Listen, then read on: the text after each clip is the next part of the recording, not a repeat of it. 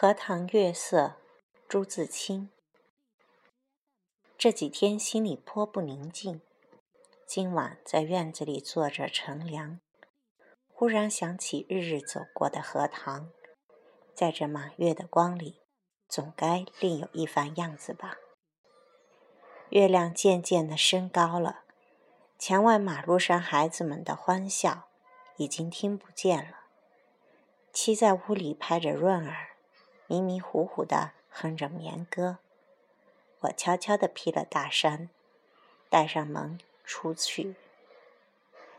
沿着荷塘是一条曲折的小梅线路，这是一条幽僻的路，白天也少人走，夜晚更加寂寞。荷塘四面长着许多树，蓊蓊郁郁的。路的一旁是些杨柳和一些不知道名字的树。没有月光的晚上，这路上阴森森的，有些怕人。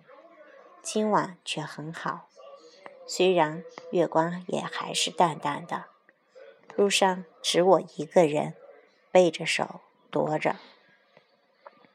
这一片天地好像是我的，我也像超出了平常的自己，到了另一世界里。我爱热闹，也爱冷静；爱群居，也爱独处。像今晚上，一个人在这苍茫的月下，什么都可以想，什么都可以不想，便觉是个自由的人。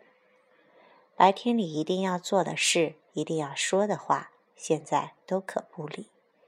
这是独处的妙处，我且受用这无边的荷香月色好了。曲曲折折的荷塘上面，迷望的是甜甜的叶子。叶子出水很高，像亭亭的舞女的裙。层层的叶子中间，零星的点缀着些白花，有袅娜的开着的，有羞涩的打着朵儿的，正如一粒粒的明珠，又如碧天里的星星，又如刚出浴的美人。微风过处，送来缕缕清香，仿佛远处高楼上渺茫的歌声似的。这时候，叶子与花也有一丝的颤动，像闪电般霎时传过荷塘的那边去了。叶子本是肩并肩密密的挨着，这边宛然有了一道凝碧的波痕。叶子底下是脉脉的流水，遮住了，不能借一些颜色，而叶子却更见风致了。月光如流水一般，静静地泻在这一片叶子和花上。薄薄的青幕浮起在荷塘里，叶子和花仿佛在牛乳中洗过一样，又像笼着轻纱的梦。虽然是满月，天上却有一层淡淡的云，所以不能染照。但我以为这恰是到了好处，酣眠固不可少，小睡也别有风味的。月光是隔了树照过来的，高处丛生的灌木落下参差的斑驳的黑影，俏韧韧如鬼一般。弯弯的杨柳的稀疏的倩影，却又像是画在荷叶上的。塘中的月色并不均匀，但光与影有着和谐的旋律，如方阿岭上奏着的名曲。荷塘的四面，远远近近，高高低低，都是树，而杨柳最多。这些树将一片荷塘重重围住，只在小路一旁露着几段空隙，像是特为月光留下的。树色一粒是阴阴的，乍看像一团烟雾，但杨柳的风姿便在烟雾里也辨得出。树梢上隐隐约约的是一带远山。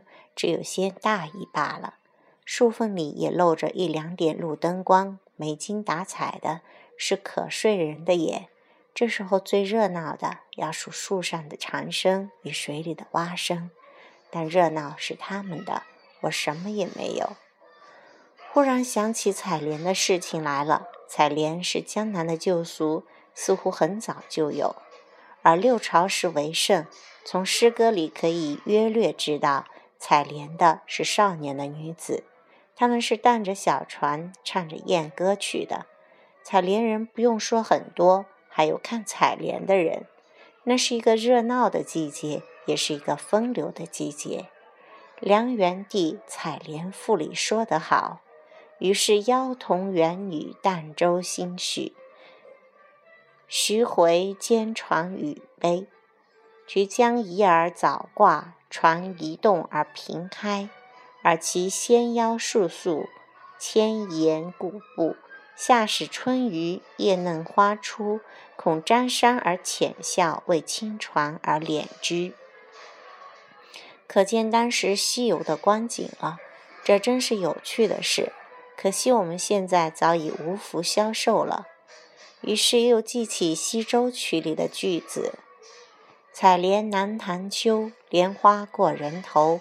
低头弄莲子，莲子清如水。今晚若有采莲人，这儿的莲花也算得过人头了。只不见一些流水的影子是不行的。”这令我到底惦着江南了。这样想着，猛一抬头，不觉已是自己的门前，轻轻地推门进去，什么声息也没有，妻已熟睡好久了。